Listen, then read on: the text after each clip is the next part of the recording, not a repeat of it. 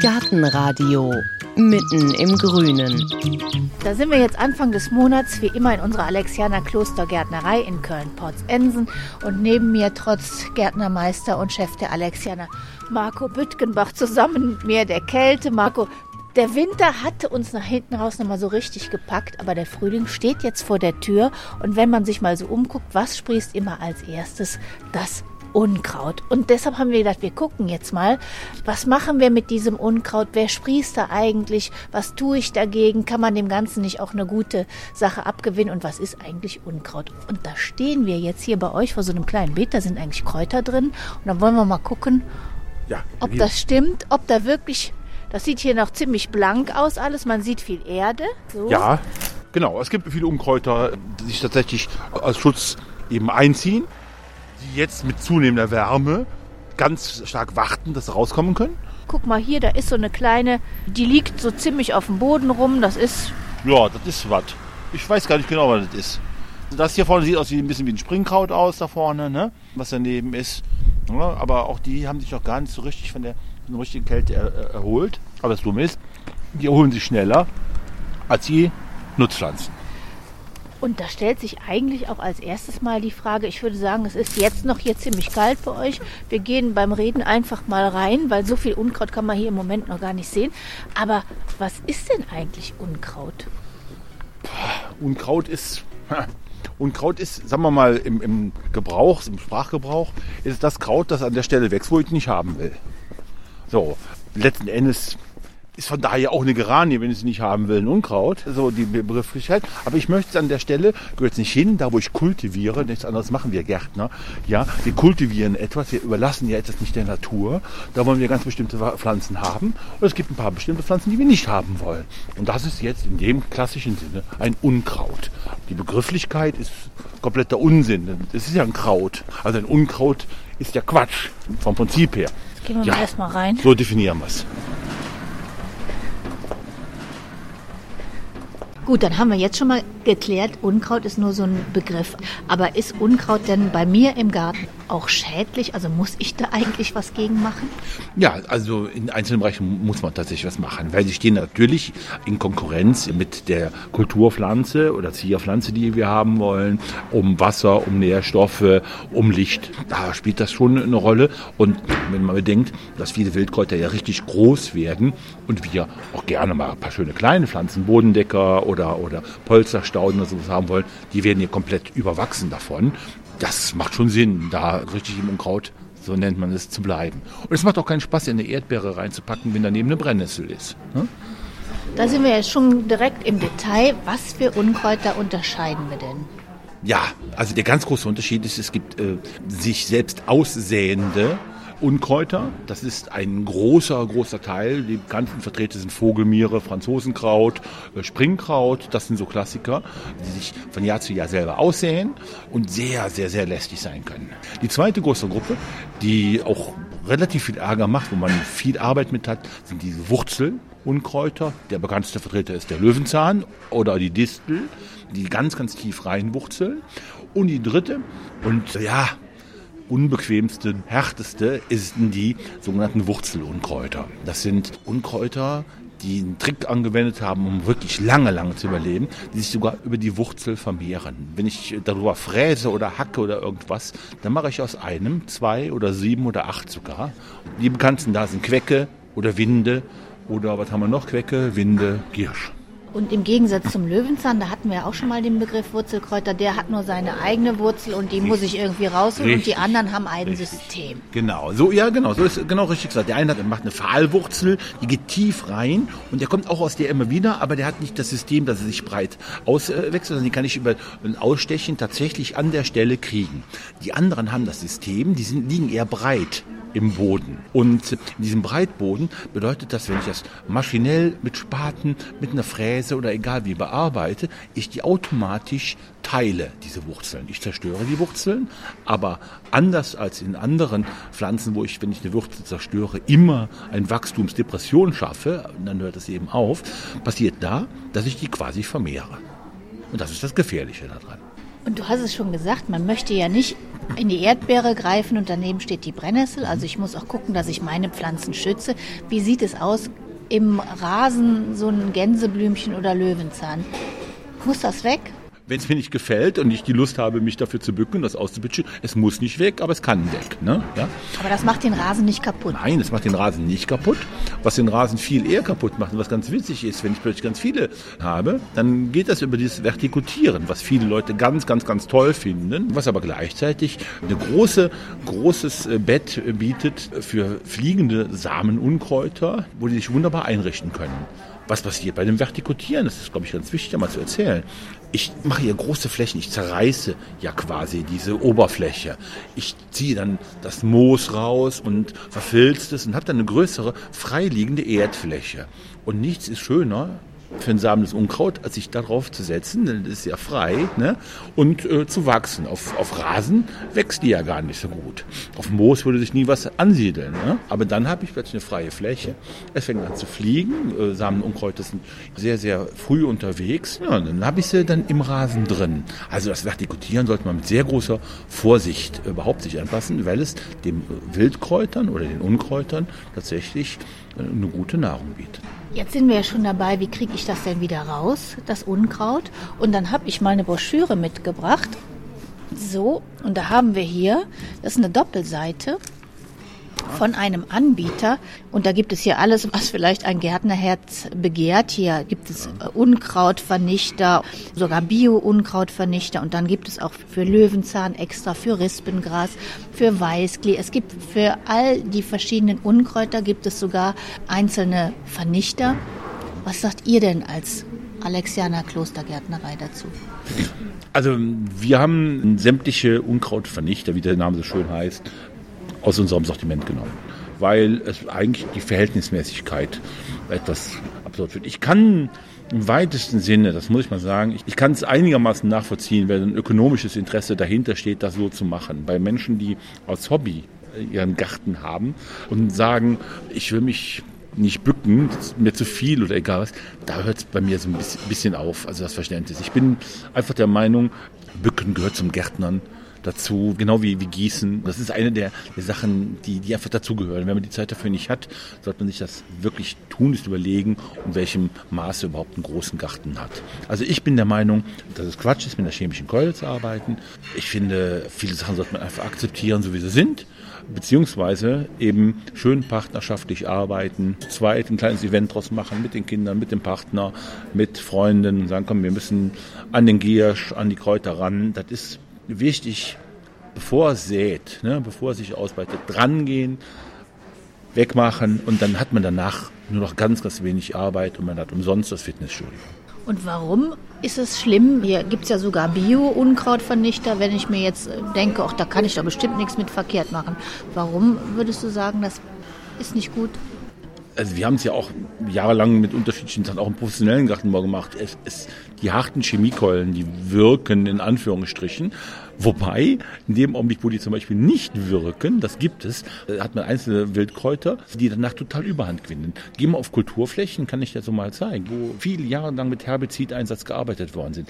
Da hast du keine Vielzahl mehr an Kräutern, aber plötzlich stehen da tausende Disteln, denen das eine Unkraut nichts angetan hat. Dann hast du plötzlich nur noch Disteln auf der ganzen Fläche und nicht mehr die Kornblumen oder den Mohn, was rein theoretisch auch Unkraut ist, weil es keine Kulturpflanze ist. So absurd ist das ja mit dem Unkraut. Unkraut mit dem Namen. Das setzt sich dann durch. Also es wird ganz wenige, auch die ganzen Wurzelunkräuter werden nicht äh, erfasst oder ganz viel werden kaum erfasst. Die sind so widerstandsfähig. Und dann hat man sogar die natürlichen Unterdrücker, es gibt ein paar Unkräuter, die unterdrücken ja auch anderes Unterkraut. Die hat man gar nicht mehr. Dann hat man Monokulturen beim Unkraut. Und die sind äh, noch schwerer zu behandeln. Das ist Unsinn. Und Bio, was heißt Bio? Bio-Unkrautvernichter. Bio-Unkrautvernichter ist für mich die Hand und die Hacke. Das ist Bio. Und alles andere, das, das macht keinen Sinn. Wenn ich eine Fläche habe, ich muss die einmal sauber haben. Und wenn ich dann regelmäßig ein bisschen auflocker, was ja auch gut für den Boden ist und so weiter, dann habe ich schon mal viel, viel weniger Arbeit. Ich warte nicht, alle paar Monate gehe ich rein, weil dann hat, ist immer wieder was passiert. Und da, wo sich hier Leute viel drüber äh, ärgern, ist über Wildkräuter oder Unkräuter im, im Rasen. Ja, da kann man sagen, ein schöner Rasen, ein guter Rasen, der optimal mit Nährstoffen versorgt ist, der optimal mit Feuchtigkeit versorgt ist, der vorher gut so bearbeitet wurde, dass der Boden durchlässig ist, dass der nicht irgendwie steht und der im Hellen ist. Das gibt einen schönen grünen Rasenteppich. Auf einem großen, schönen grünen Rasenteppich, da kommen keine Unkräuter geflogen. Ne? Und wenn man dann regelmäßig mäht, also nicht zu kurz, aber auf keinen Fall zu lang, regelmäßig mäht und den Rasen dann noch liegen lässt und dann hat man noch mal praktisch für eine Düngung da gesorgt, dann bleibt der schön sattgrün und da kommen keine Unkräuter drauf. Also ich will doch vorher dafür sorgen, dass alles gesund ist und nicht reparieren. Und wenn ich das eben so mache, dass ich das gut pflege, gut vorbereite, gut dünge, ist die Gefahr, dass dort Unkräuter sich ansiedeln, gering. Dasselbe ist, es gibt in der Natur keine freien Flächen. Wenn wir, egal wo, auf einer asphaltierten Straße mal ein Jahr oder zwei Jahre nichts täten oder spätestens nach fünf Jahren, ist das alles grün, es ist alles besiedelt. Wenn ich mein Beet habe und mache Riesenflächen, die ich freilasse immer zwischendurch, dann fliegt es. So sorge ich dafür, dass das schön bepflanzt ist, dann habe ich schon mal die ganzen fliegenden Unkräuter, habe ich dann eigentlich die Gefahr schon total minimiert. Weil auf grün, auf dem grünen Blatt, keimt nichts. Es keimt immer nur auf nackter Erde. Ne? Und nackte Erde gibt es in der Natur nicht. Also lieber schön alles mit unterschiedlichen Pflanzen vollsetzen, habe ich viel weniger Unkrautprobleme. Okay, wenn ich mich aber jetzt mal dran mache, ich habe Unkraut, ich habe vielleicht Giersch oder ich habe Springkraut oder Rispengras, irgendwas, dann haben wir schon gehört, wir müssen uns bücken. Gibt es irgendwelche Techniken, die du da empfehlen kannst? Äh, zum Beispiel, wie kriege ich denn den Giersch raus? Ja. Also den Giersch, den kriegt man wirklich am besten in Partnerarbeit raus. Und zwar mit Spaten. Zwischen den Kulturen wird man das nicht schaffen. Dann macht es mehr Sinn, wenn ich einzelne Pflanzen habe, die rechtzeitig mal rauszuholen, balliert irgendwo an, beiseite zu stellen und sagen, okay, ich habe hier meine fünf Quadratmeter, die sind voller Giersch, die fange ich an, die umzugraben. Dieses umzugraben mache ich aber mit einem Partner an der Seite, damit das so ein bisschen ähm, arbeitsökonomisch funktioniert. Der eine gräbt und der andere sammelt diese ganzen sehr gut sichtbaren weißen Wurzeln ein. Das ist die wichtigste Art für Wurzelunkräuter. Anders wird man die nicht her. Man kann auf die Dauer, aber das dauert bei Wurzelunkräutern Jahren, wenn man immer das Grün abhakt, irgendwann wird auch die geschwächt, weil das Grün ja die Wurzel stärkt. Aber das dauert Jahre. Und wenn ich das halt im Staudenbeet habe, dann kann ich immer nur ein bisschen rausziehen und das in Schach halten. Richtig. Ich versuche möglichst wenig zu reißen, ein bisschen mit Geduld. Also überall da, wo ich an Wurzelunkräutern bin, das gleiche gilt auch bei Disteln und so weiter, dann, dann versuche ich das lange, das, das spüre ich. Ich will das nicht, dass das abbricht, weil dieses Abbrechen bedeutet, aha, es kommt wieder von neu. Ich will so viel wie möglich, so tief wie möglich da rein und mache das langsam. Ich mache drumherum immer praktisch ein bisschen Luft, dass ich da gut reinkomme und ziehe das dann so langsam raus. Während die anderen Nicht-Wurzelkräuter, sage ich mal, wenn ich jetzt einen lockeren Boden habe oder auch nicht, die kann ich einfach rausziehen. Die kann ich rausziehen. Das ist schön, wenn es ganz leicht feucht ist. Es darf nicht zu trocken sein und nicht zu nass. Beides ist nicht gut. Bei zu nass ist die große Gefahr, dass, wenn ich es mit der Unkrauthacke, mit der Kratze wegmache, dass sie schnell wieder anwachsen. Ja, weil das sind einfach Überlebenskünstler. Ne? Und denen reicht dann ein bisschen Feuchtigkeit und die Wurzel ist noch ein bisschen ganz, dass es direkt wieder weitergeht. Ne? Bei zu trocken bricht es, da kriege ich die selten raus, die Wurzel. Wenn es so ganz, ganz, ganz leicht feucht ist, ne? ist eigentlich ideal. Dann geht es gut raus. Der große Vorteil ist, wenn es dann trotzdem trocken ist, also sprich lufttrocken, Sonne und sowas scheint, dann verbrennen tatsächlich die freiliegenden Wurzeln, die ich abgehackt habe, auch sehr schnell, vertrocknen sehr schnell und dann habe ich große Chancen, dass die nicht anwachsen. Gerade schon die Hacke erwähnt. Was für Geräte brauche ich denn als Gärtner, wenn ich meine Unkräuter im Zaum halten will? Ja, das Wichtigste ist, ist tatsächlich die Hacke, wo man vernünftig stehen kann für die Einfahrten, für die Ritzen in den Fugen äh, gibt es sehr, sehr schön so eine Drahtbürste auf einem Stiel. Da kann man viel Druck drauf üben. Die hält auch tatsächlich ein ganzes Jahr, so teuer ist die nicht. Wem das dann noch nicht genug ist, der kann natürlich den Fugenkratzer nehmen. Wird ein bisschen überschätzt. Und eben so ein Stech Stechgerät, so nenne ich das jetzt mal, wo ich eben tatsächlich so eine Löwenzahn gegebenenfalls mal, also was so, so schmal ist, wo ich das dann so rausmachen kann. Das, das reicht eigentlich. Ja. Weil auch da habe ich jetzt mal wieder einen Katalog mitgebracht. Kann man ja die dollsten Sachen kaufen. Ja. Also hier so Fugenreiniger, ja. die gibt es auch elektrisch. Oder was ich ganz martialisch finde, das ist ja hier sowas, so Heizspiralen, mit denen man das arme Unkraut verbrennen kann. Was ist denn davon zu halten? Ja, wenn ich da bedenke, was ich da für eine Energie, was ich da für Kosten reintue, ne? es funktioniert. Das Grün wird verbrannt und dann kommt sich wieder. Damit habe ich immer noch kein Wurzelunkraut bekämpft. Also jeder, der sagt, damit bekämpfe ich ein Wurzelunkraut, der, der, der schwindelt. Ein tiefes Wurzelunkraut wird dadurch nicht gemacht, es wird oberflächlich gemacht. So, Das ist der erste Punkt. Der zweite Punkt ist, also es gibt diese Flemmgeräte, da muss man unglaublich aufpassen. Da gibt es, äh, also ist ein Kollegen mir, von mir passiert und der ist schon Profi gewesen, da brannte plötzlich eine ganze Thuja-Hecke. Also wenn man dann Sommer mit diesem Flemmgerät da rangeht und so eine schöne trockene Hecke da in der Nähe ist, wenn es lange nicht geregnet hat und dann geht dann der Funke, da kann man mal zugucken, das geht aber rucki zucki, wie das weg ist. Ne? Das ist eigentlich unglaublich teuer und äh, nicht unbedingt nachhaltig. Also ich auch nicht so viel. Also das kann man machen. Mein Gott, das ist immer noch besser als die Chemie Chemiekeule alles. Ja, ja wenn man ein riesen Grundstück hat, kann man darüber nachdenken, große Einfahrten. Wenn einem das gefällt, kann man das machen. Ja. Das, ganz, das gilt dann wahrscheinlich auch für die Fugenreiniger, wobei ich mich sowieso frage, ist denn Moos in Fugen auch wieder ein ästhetisches Problem? Oder, das hört man ja oft, dass die Leute sagen, nee, das muss weg, da gehen sonst die Steine kaputt. Äh, kann, kann ich nichts genau zu sagen, muss ich ehrlich sagen. Ich kann mir nicht vorstellen, dass Steine kaputt gehen sollten. Warum sollten Steine von ein bisschen Moos kaputt gehen? Ich glaube, es ist ein ästhetisches Problem. Manchmal muss man auch sagen, okay, es ist etwas schmierig. Es kann sein, dass einzelne, das Moos es ein bisschen glatter macht, aber, aber im Grunde genommen kann ich damit einmal mit dem Heißreiniger, mit dem Druckreiniger drüber gehen und dann kriege ich diese Moosplatten auch frei. Ja, und wir haben es jetzt schon gehört, der Garten heißt einfach Bücken, auch gerade in Verbindung ja. mit Unkraut. Und äh, da gibt es ja auch so Kniebückschalen. Ja. Empfiehlt der Gärtner die oder würdest du sagen, wer da vielleicht Probleme hat, ist ja auch manchmal, wenn man irgendwie an was wehtut oder man älter wird. Wie macht ihr das als Gärtner? Gibt es da irgendeinen Trick? Nee, wir haben auch gelernt, letzten Endes, das muss man immer wissen, das meiste mache ich eben tatsächlich im Stehen. Wenige Sachen mache ich im Knien und da machen diese Knieschoner durchaus Sinn. Ne? Erst recht, wenn auch tatsächlich Stein und sowas in der Nähe ist und Wege und so, ne? dann macht das schon Sinn, da spricht überhaupt nichts gegen. Ne? So, jetzt habe ich schön meinen Garten von Unkraut befreit. Was mache ich jetzt damit? Also Wurzelunkräuter definitiv in den Mülleimer ne? und nicht auf den Kompost, weil sonst hätte man wieder ein großes Eigentor geschossen. Ja?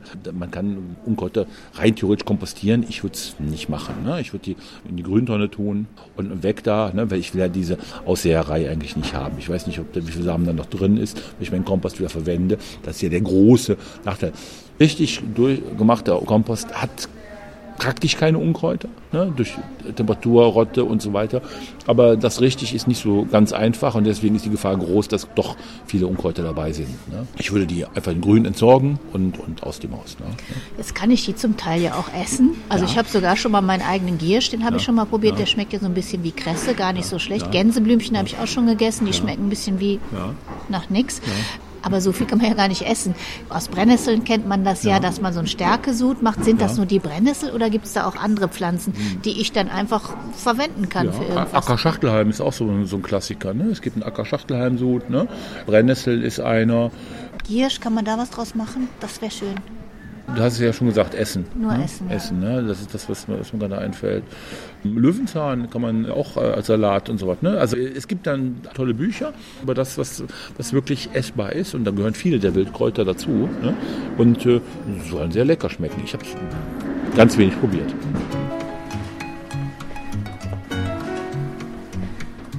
Jetzt hast du am Anfang schon gesagt, es ist natürlich auch ganz wichtig, dass man nicht nur jetzt punktuell das Kraut, Unkraut rausholt und so, sondern dass man auch mittelfristig denkt, also dass der Boden bedeckt ist, wie kann ich denn am besten vorbeugen, damit ich gar nicht so viel Unkraut habe? Du hast schon gesagt, schön eng ja. pflanzen.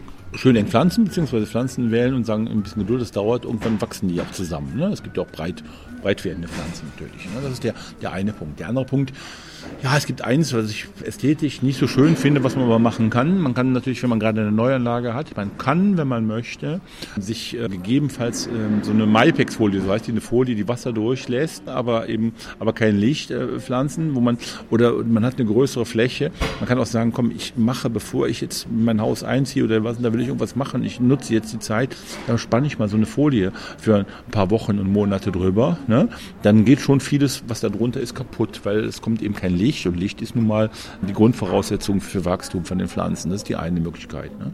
Die andere Möglichkeit, erst machen viele auf diesen schäbigen, ich nenne das jetzt mal ganz bewusst, auf diesen ganzen Steinwüsten, da liegen fast immer diese Folien drunter, wenn man verhindern will, dass das Unkraut von da drunter kommt halt. Ne? Da liegt das drunter. Ja, das Wasser läuft durch, das ist halt eine große Menge Plastik, aber das funktioniert ganz gut. Ne? Und dann gibt es eben natürlich Mulchen. Da muss man über zwei Sachen sprechen. Das Mulchen verhindert nur das Keimen der fliegenden Unkräuter. Das ist kein Allheilmittel, weil dem Löwenzahn und dem Giersch, das ist eine, eine, kurze Episode, das dauert eben drei Tage länger, bis es sich da durchgewurschtelt hat, aber der kommt da durch. Neben der Tatsache, da drin muss wahrscheinlich lange Zeit länger gar nicht mehr so viel geben wird, ne? aber es, es ist halt sauer, es ist eine Säure drin, die das Keimen von fliegenden Unkräutern verhindert. Nicht mehr und nicht weniger. Und dafür viel Geld auszugeben. Es kostet nämlich Geld und man muss auch genug haben. Also man muss schon ein paar Zentimeter haben. Durch Wind und so hat man das wieder freie Stellen und dann hat man genau das, was, äh, wenn die freien Stellen kommen, dann keimt es wieder. Das Unkraut findet da irgendwie seinen Weg natürlich. Ne? Hat man nicht viel von. Also um, ja, Rindenmulch ist eine Möglichkeit, fliegende Unkräuter zu verhindern. Das Gleiche ist auch natürlich selbst das eigene Häckselgut. Ne? Auch das verhindert gegebenenfalls, weil es grün ist, das Fliegen. Ich würde auch immer ein eigenes Häckseln, also dieses eigene eigene Häckseln und eigenen äh, Laub als Mulch vorziehen, dem äh, organisiert professionellen Rindenmulch. Und könnte ich nicht auch so eine Folie zwischen die Stauden dann tun? Wenn man es richtig hässlich will, haben will, macht man das hier. Ne? ne? Das macht, ja, da könnte ja, man ja, ja, noch Erde drauf. Nein, das, aber äh, nein, das macht man nicht. Also die Regelmäßigkeit, die macht's. Die macht's. Das ist das, das A und O. Wichtig ist vor der Blüte, der sehenden Unkrauter, vor der Blüte muss es passieren. Wenn es richtig in der, in der Blüte steht, ist schon wieder zu spät. Dann heißt das Hacken in dem Augenblick, die niedrig schon wieder um. Also früh dranbleiben, regelmäßig. Und dann ist das eine Spielerei. Ne? Also im Frühjahr werden tatsächlich die Weichen gestellt, wie sehr ich gegen Unkraut kämpfen muss im Garten. Und dann muss ich aber auch das ganze Jahr alles im Blick behalten. Dafür habe ich Garten, dafür habe ich Hobby. Ne? Ja, genau so ist das. Mir fällt auch nichts anderes dazu ein. Das gehört dazu. Ja? Gibt es denn irgendwie auch mal neue Unkräuter, wo ihr sagt, das haben wir jetzt bemerkt, jetzt kommt mehr das und das?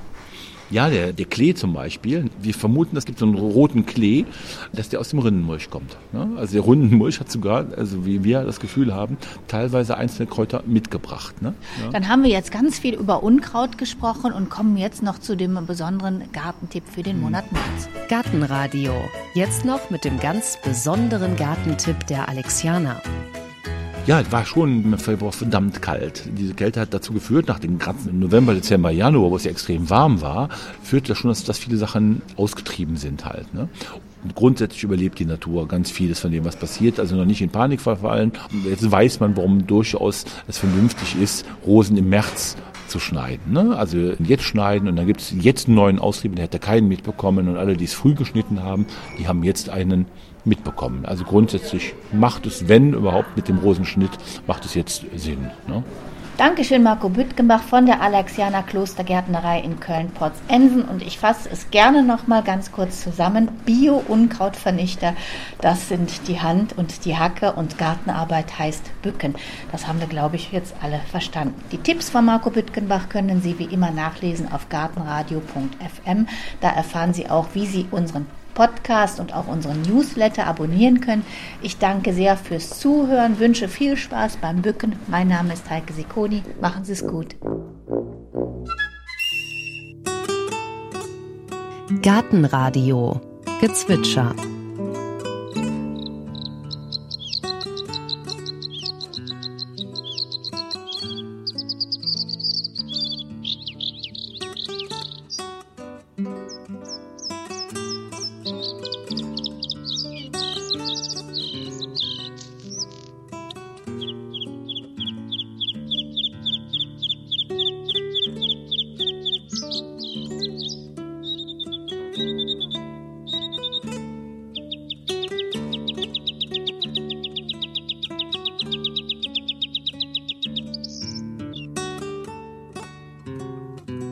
Das war das Blaukehlchen.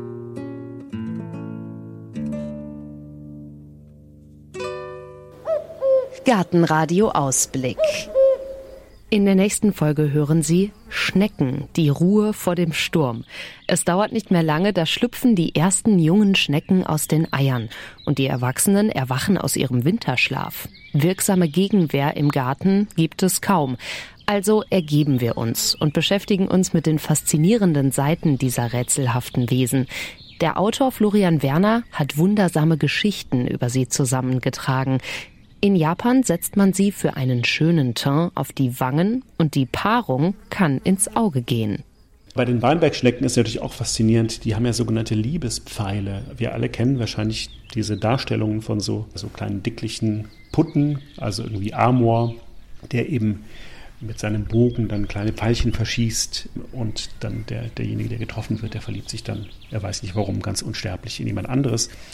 Und dieses Bild, was ja bei uns Menschen nur eine Metapher ist, dass einen Amors Flammenpfeil getroffen habe, das nehmen die Weinbergschnecken wirklich beim Wort und beschießen sich vor dem Akt der Begattung gegenseitig mit so kleinen Kalkpfeilen. Die sind, glaube ich, so ein, zwei Zentimeter lang, also schon beachtlich. Und die kommen mit richtig großer Geschwindigkeit rausgeschossen aus dieser Schnecke. Und die bohren sich dann, wenn die Schnecke richtig gezielt hat, sozusagen vor der Begattung in den Körper des Partners, der Partnerin. Da ist auch wohl eine gewisse Verletzungsgefahr, wenn die Schnecke das ins Auge bekommt auf diesen Fühlern. Die können sich dadurch schon verletzen, aber das ist wohl nicht so dramatisch, dass sie davon ablassen würden, von dieser Eigenschaft. Ja, ganz faszinierend. Sie schießen sich Liebespfeile in den Körper.